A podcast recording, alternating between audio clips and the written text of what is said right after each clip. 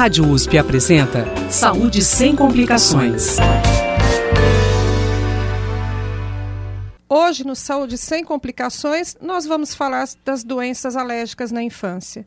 Divididas em alergias respiratórias, oculares e dermatológicas, qual a que mais atinge as crianças e em que período da infância?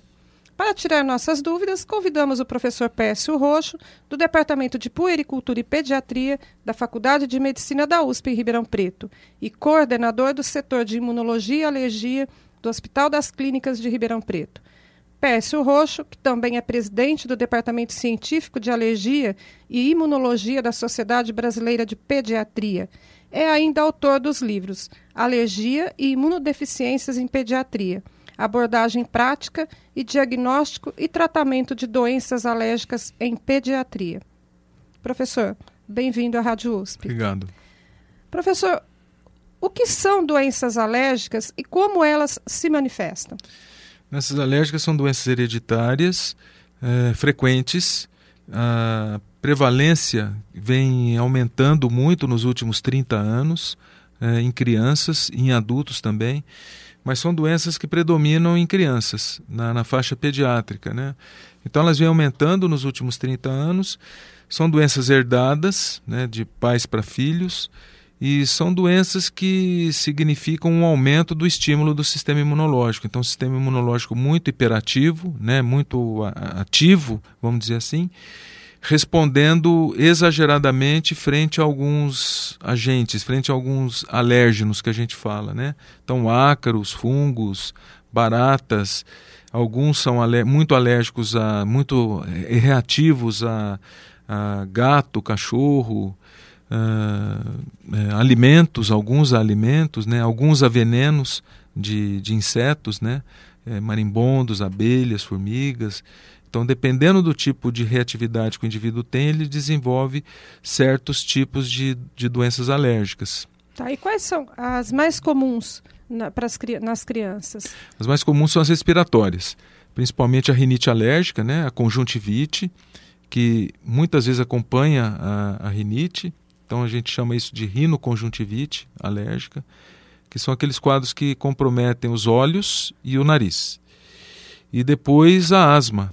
A asma é uma doença que compromete os brônquios, né, os pulmões, onde as, as crianças chiam, tem falta de ar, tosse, é uma tosse que piora muito pela manhã, no começo da manhã ou no, no durante a madrugada muitas vezes limita as atividades físicas, né? O, atividade física na hora de correr, na hora de brincar, na hora de fazer educação física. E, e, e também as alergias de pele são bastante frequentes. Então a dermatite atópica é a doença mais comum, né? É aquela que começa muito novinho, a criança muito novinha, nos primeiros meses de vida, antes do primeiro ano que pega muito o rosto, né, a face, pega o couro cabeludo, depois vai descendo para as dobras. Coça muito, né? A coceira geralmente é mais de noite e a pele é muito seca nesses quadros. Tende a melhorar com a idade, tende a melhorar depois dos 7, 8 anos, mas 20, 30% dos quadros continua até a adolescência. Tá? Qual é o período da infância em que mais aparecem alergias, professor? Existe um período? Existe. Elas começam principalmente nos primeiros anos de vida. Então, a, a dermatite atópica e a alergia alimentar, por exemplo, elas começam no primeiro ano, na maioria dos casos. Uhum. Então, elas são muito precoces, né? E vão melhorando com a idade. A alergia alimentar, é, dois terços dos casos melhora até os três anos de vida. Principalmente ao leite, à soja, ao ovo que são os, os alimentos mais comuns. A dermatite atópica, que é essa alergia de pele que eu falei, é, a maioria dos pacientes melhora a partir dos 7, 8 anos de vida, da, da idade escolar. Depois, a partir dos dois anos de idade, surgem os quadros de asma, que são aquele comprometimento dos brônquios, dos pulmões. Né? E de, a partir dos três anos de idade, um pouquinho mais tarde, começam os quadros de rinoconjuntivite que pegam os olhos e, e o nariz. Tá. E todas uh, de pai para filho? A maioria das doenças alérgicas na criança são hereditárias. São hereditárias. São de base genética, uhum. né? Então tem pelo menos 40, 50% dos casos tem, tem história familiar positiva. E, e uma, uma alergia numa criança, ela, uma mesma alergia, ela é diferente de criança para criança? Varia muito a gravidade. Então, tá. alguns pacientes são mais graves, outros são menos graves. Tá. Alguns têm uma doença alérgica só, outras têm associação de doenças alérgicas. Então, por exemplo, tem pacientes que têm só rinite, ou só asma, ou só dermatite atópica, ou só alergia alimentar. Já outros têm rinite, asma, dermatite atópica, tudo junto. Né? Então são quadros mais graves. Uhum. Então a, a, apresentação clínica varia muito de acordo com o paciente. E varia na gravidade e varia na apresentação em termos de número de doenças que eles têm. Tá. Professor, e a alergia da criança, ela é muito diferente da alergia no adulto? Quem, quem aí sofre mais com alergia? Acho que todo mundo sofre com alergia, né? Alergia é algo muito chato de se ter. Mas é, é tem, eh, os quadros são muito diferentes? São, são diferentes. É, a criança, o quadro é mais assim aparente, é mais, é mais clássico do que no adulto. No adulto, é, a alergia ela se confunde mais com outras doenças do que na criança. Na criança é mais fácil fazer o diagnóstico do que no adulto. No adulto, as doenças alérgicas elas dão margem para outros diagnósticos diferenciais, com outras doenças. É. Então, um adulto que chia, por exemplo, a gente tem que pensar em muitas outras doenças além da asma. Tá. Um, um, adulto que coça a pele tem que pensar em muitas outras doenças além da, da, da alergia de pele. Na criança, a coisa é mais restrita, né? Então é mais fácil fazer o diagnóstico de doença alérgica na criança do que no adulto, porque as doenças são mais são menos frequentes, né? O diagnóstico, o leque de diagnóstico diferencial com outras doenças é menos frequente na criança do que no adulto. Tá. Professor, é, hoje nós temos uma alergia mais prevalente na população, nas crianças especificamente? Acho que as, as alergias respiratórias ainda, ainda predominam, ainda são as que mais predominam né, na, na, na, faixa pediátrica, a asma e a rinite alérgica. Tá. E por que, que algumas, pe algumas pessoas manifestam alergia por uma determinada coisa após muito tempo de contato? E, às vezes a criança tem contato com cachorro, gato, durante 3, 4 anos e manifesta alergia só um tempo, muito tempo depois. Uhum. É porque a alergia é uma doença de sensibilização. A, a, a, pessoa alérgica ela é sensibilizada a um determinado agente, né, a um determinado tá. alérgeno. Essa sensibilização ela é progressiva. Conforme a pessoa vai entrando em contato com aquele alérgeno, ela vai se sensibilizando aos poucos. Então, quanto mais contato ela vai tendo, mais ela vai se sensibilizando. E aí, conforme ela vai entrando em contato, vai tendo contato, ela vai, o grau de sensibilização vai aumentando. Então, no início, muitas vezes o contato é menos frequente, ela se sensibiliza menos, aí ela vai tendo mais contato, vai aumentando o grau de sensibilização, vai estimulando mais o sistema imunológico, vai aumentando a sensibilização até que a doença aparece. Então, muitas vezes é isso que acontece. A sensibilização progressiva até que chega um momento que o sistema imunológico fica muito ativado, muito estimulado e aí desenvolve a doença alérgica. Tá. Professor, uma criança alérgica, o senhor já falou isso, mas vamos deixar bem claro. Será um adulto alérgico? Nem sempre. No caso da alergia alimentar, por exemplo, a história natural da alergia alimentar, principalmente aquelas formas que dependem de um anticorpo chamado IgE, né? É, para leite, para os principais alimentos, que são leite de vaca, soja, trigo, dois terços das crianças dessensibiliza até os três anos de idade. Tá. Desde que os cuidadores tirem essas proteínas da dieta da criança totalmente, tá. nos primeiros anos de vida. Então, uma criança que é alérgica à proteína do leite, por exemplo, se ela tiver uma restrição total do leite, até os três anos de idade, dois terços, a grande chance é ela se dessensibilizar. No caso da, da alergia ao camarão, por exemplo, isso não acontece. Uma criança que é alérgica ao camarão no início da vida, ela vai ser alérgica ao camarão para a vida toda. Tá. Alergia ao amendoim, alergia ao peixe, é a mesma coisa. Uma pessoa que é alérgica ao peixe, alergia, é alérgica ao camarão, à lagosta, vai ser alérgica para sempre. São alergias mais persistentes. a mesma coisa acontece com a asma. O indivíduo que começa a desenvolver asma precocemente, ele vai levar essa doença alérgica até a vida adulta. Então tá. depende muito da doença. Tá. Professor, e o que, qual a diferença entre renite e asma? São doenças que elas têm muita associação.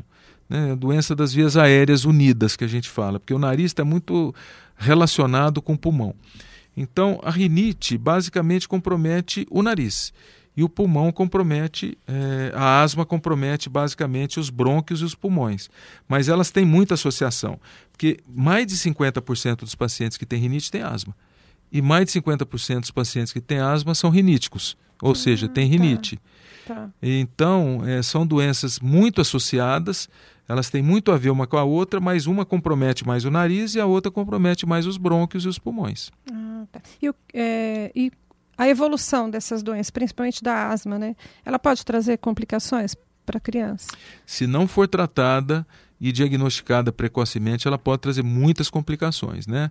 Tá. Uma asma leve no início, ela pode se agravar, pode evoluir mal, né? Comprometer, no caso da criança, comprometer o crescimento, pode comprometer o crescimento do pulmão, o pulmão diminuir de tamanho, inclusive, é, pode comprometer a qualidade de vida dessa criança, ela fica muito restrita, sem condições de fazer atividade física, diminuir a qualidade do sono, diminuir o, o ritmo de vida dessa criança na escola, por exemplo. É, um impacto grande. Um impacto né, grande na qualidade de vida em todos os aspectos. Uhum. E no adolescente e no adulto a mesma coisa. Tá. O adolescente ter assim dificuldade para fazer atividade física, dific, muita dificuldade para trabalhar, para fazer as suas atividades na, na, faculdade, e o adulto do trabalho, da, da, atividade física, suas atividades cotidianas. Então, é uma doença muito limitante se ela não for tratada. E um detalhe: é uma doença cuja mortalidade ainda é muito alta no mundo todo, não só no Brasil. Sim. Porque é, muitas vezes o diagnóstico é feito tardiamente o tratamento não é feito de forma adequada e os pacientes ainda morrem nos prontos-socorros por asma. Nossa, em pleno século XXI? Em pleno século XXI. Professor, existe uma relação entre alergias dermatológicas e respiratórias? Existe, principalmente na criança pequena, né? As crianças pequenas, os, principalmente os lactentes, bebês até dois anos de idade, que chiam o peito e que começam antes a desenvolver alergia de pele, principalmente a dermatite atópica, que é aquela doença que eu falei, que começa no rosto, depois vai descendo para as dobras, que seca, resseca a pele, esses bebês geralmente vão ser asmáticos no futuro. Ah, porque tá. a dermatite atópica é um alergia de pele é um fator de risco para o desenvolvimento de asma no futuro. Tá. Então, e a alergia alimentar também é. Então, é, um medidor na criança pequena que chia é para ver se ela vai ser um asmático no futuro ou não, é a presença da alergia de pele ou alergia alimentar. Ah, interessante. E as alergias oculares, professora? Conjuntivite alérgica, é, como ela é transmissível? Não é transmissível porque não é uma doença contagiosa, tá, né? é uma doença tá. alérgica. A conjuntivite alérgica ela vem muito associada com a rinite. Tá. Então, muito frequente, né? Quando a criança coça o nariz, coça o olho junto. Então, são quadros muito associados, a gente chama isso de rinoconjuntivite alérgica. Também perturba muito a qualidade de vida, porque é, incomoda muito, né? E, e, pode, se não for tratada, se não for diagnosticada precocemente, pode trazer distúrbios da visão. Então, alterações da córnea, porque com o ato de coçar, pode trazer é, alterações na, na, na, na, anatomia da córnea. Né? Então, trazer transtornos para a córnea. Nós tivemos pacientes aqui na faculdade já que tiveram para transplante de córnea. em função de, de alergia? Em, em, função de uma alergia ocular muito grave que não foi tratada adequadamente. Né? Então, assim, é um quadro que aparentemente, às vezes a pessoa pensa, ah, está no olho, não, não é grave, não, não compromete, mas compromete muito a qualidade de vida, né? uhum. né? Como a pessoa coça muito o olho, é, ela pode levar infecção para o olho, porque a mão muitas vezes é contaminada, né? E às vezes leva infecção bacteriana ou infecção viral para o olho. E essas infecções também podem levar é, comprometimento para o ocular, né? Então, assim, é um quadro que também merece toda atenção, como a rinite, como uhum. a asma, etc. Professor, uh, dá a impressão de que aumentou muito aí o número de pessoas com alergia alimentar. É, existe hoje mesmo mais pessoas, ou, ou, a gente tem mais diagnósticos é, dessas pessoas com alergia alimentar? É comum? Hoje está mais comum aparecer? É, existe um aumento da prevalência de todas as doenças alérgicas, como eu comentei no início. Uhum. No caso da alergia alimentar, precisa tomar um pouco de cuidado, porque existe um excesso de diagnósticos de alergia alimentar. É, hoje, qualquer diarreia, qualquer dor na barriga, é, qualquer manifestação respiratória, o alimento ganha o, a culpa, né? Tá. principalmente o leite. Então isso é muito comum a gente ver em criança pequena, quando a criança, quando a mãe começa a dar o leite artificial, a fórmula, e a criança começa a espirrar, começa a tossir, começa a ter secreção no nariz, é, já atribui ao leite, que não é o leite de peito, mas é uma fórmula, né? E muitas vezes um diagnóstico errado. Então, o que tem se observado é um excesso abusivo de diagnósticos de alergia alimentar. Tá. Então, eu preciso ter critério nesse diagnóstico, né? O diagnóstico de alergia alimentar ele precisa ser confirmado com teste de provocação. Uhum.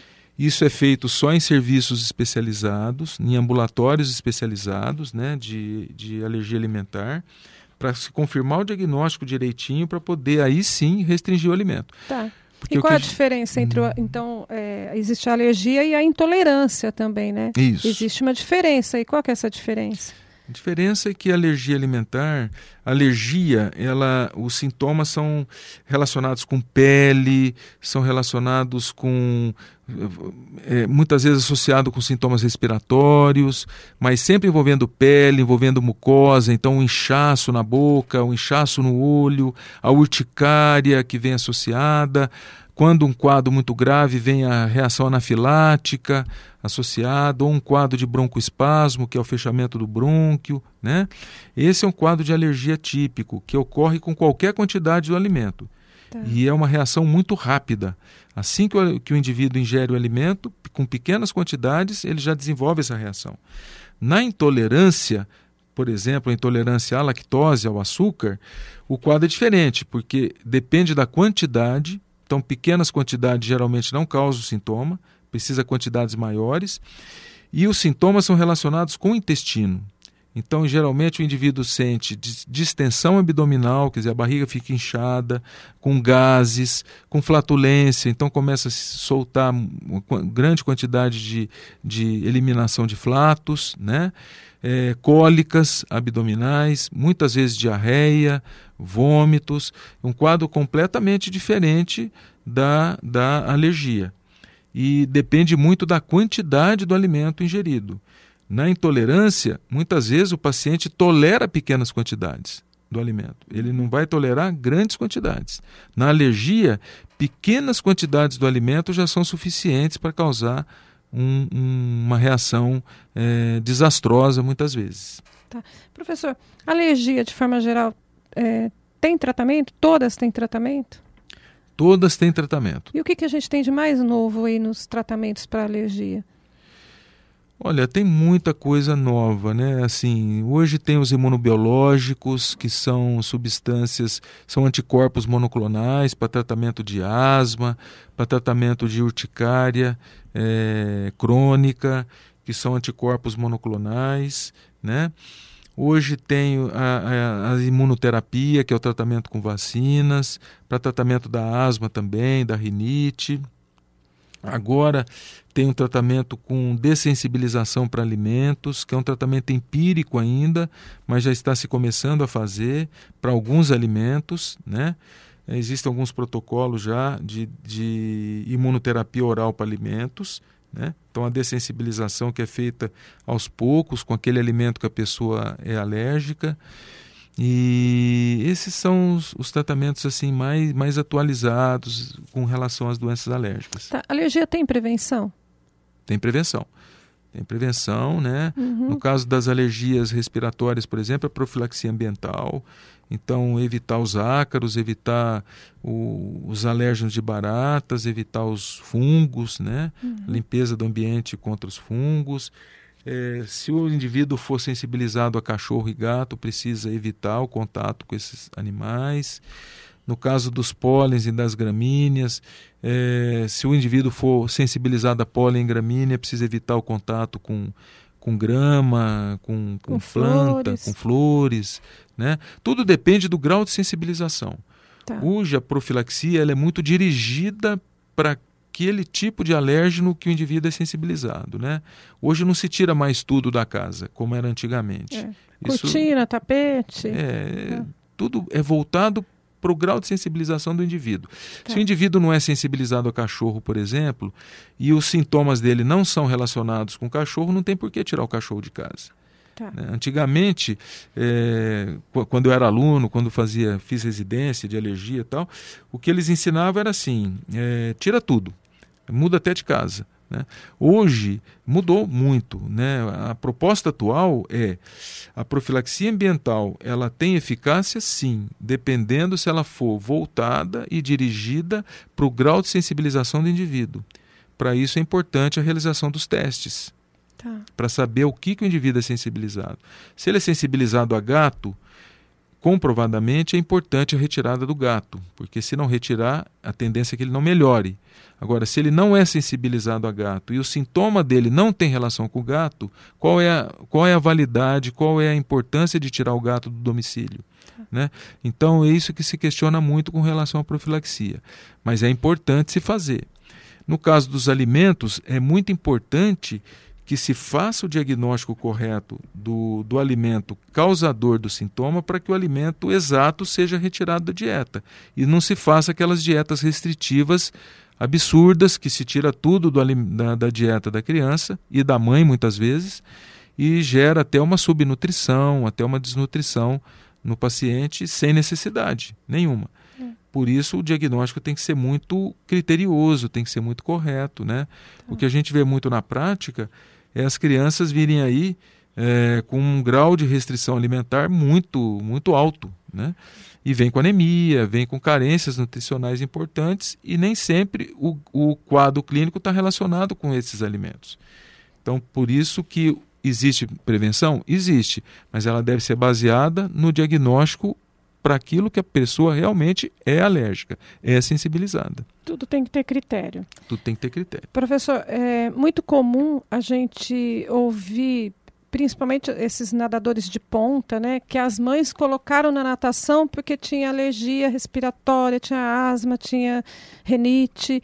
É, a natação faz mesmo, faz bem mesmo, ajuda nesse processo? A natação faz bem, o futebol faz bem, o vôlei faz bem, o, ah, o judô faz, faz bem, bem, o esporte faz bem. Tá. Né? Então, qual que é o melhor esporte para o paciente asmático? Aquele que ele gosta, ah, aquele tá. que ele se sente bem. Uhum. Tá? O que eu diria para você é o seguinte: é, a natação só não é legal para paciente com rinite alérgica e conjuntivite alérgica, porque eles podem piorar e reativar da rinite por conta de cloro, tá. por conta de substâncias irritantes para a mucosa nasal. Tá. Então eles podem ter um grau de piora por conta de irritante presente ali na, que são usados para conservação da água tal. E no caso da dermatite atópica, porque o, o, o contato prolongado com a água piora o ressecamento da pele. Então pode piorar um pouquinho o quadro de dermatite atópica. Mas em termos de benefícios para o paciente asmático, faz bem como qualquer outro esporte faz bem. Tá. Professor, existe alergia rara? Alguma alergia que uh, são raras de aparecer? Vocês já se depararam no hospital com alguma alergia muito rara? Rara? Olha, que eu me lembre, que eu me lembre não. Tá. Que eu me lembre não. As alergias são bastante frequentes. É né? Comuns, né? São na comuns, população. né? São comuns na população. Tá. Quando o senhor fala de identificar a alergia, qual é o, o, o, o fator que está trazendo alergia para essa pessoa, quais são os exames que são normalmente pedidos para essas pessoas? Bom, varia desde um hemograma, né? O hemograma já dá pista se a pessoa é sensibilizada ou não, porque tem uma célula, do, tem um glóbulo branco que geralmente ele aumenta nos, nos pacientes alérgicos. Aí tem os testes alérgicos mesmo, que são feitos na pele, uhum. tá? E tem os testes alérgicos que são feitos no sangue. Tá. Eles se complementam. Tá.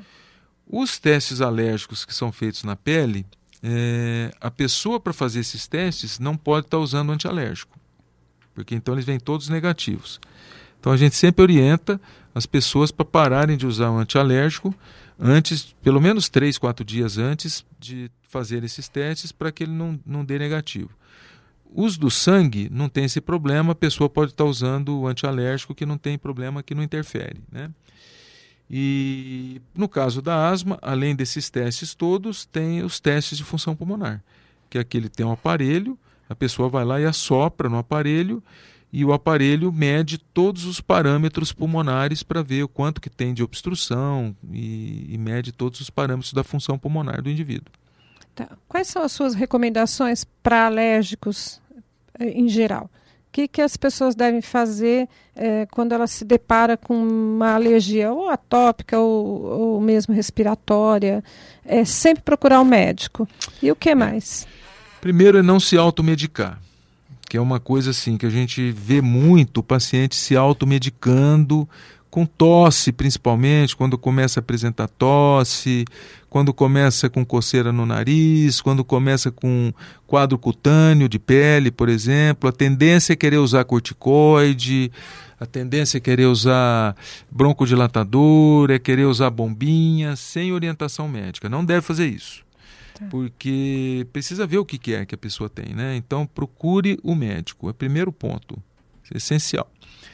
Segundo ponto essencial, é, nem toda tosse é alérgica, nem toda lesão de pele é alergia, nem todo chiado é asma, nem toda coceira no nariz é rinite. Então, procure o médico para fazer o diagnóstico correto, para ver se realmente o que você tem é alergia e aí sim fazer um tratamento de longo prazo, que essas doenças precisam de tratamento de longo prazo. Então, primeiro, não se medicar, não se automedicar. Segundo, está tendo um sintoma diferente, não ache que é alergia. Procure um médico, porque existem muitas outras causas dessas situações aí, para fazer um diagnóstico, para ver o que, que é que está tendo, para depois fazer um tratamento adequado. Tá ok. Professor, acabou nosso tempo, infelizmente. Alergia daria mais uns dois programas. Com certeza. Muito obrigada pela sua presença. Eu que agradeço. Saúde sem complicações. Trabalhos técnicos Mariovaldo Avelino e Luiz Fontana. Direção Rosimeire Talamone. Apoio IEARP.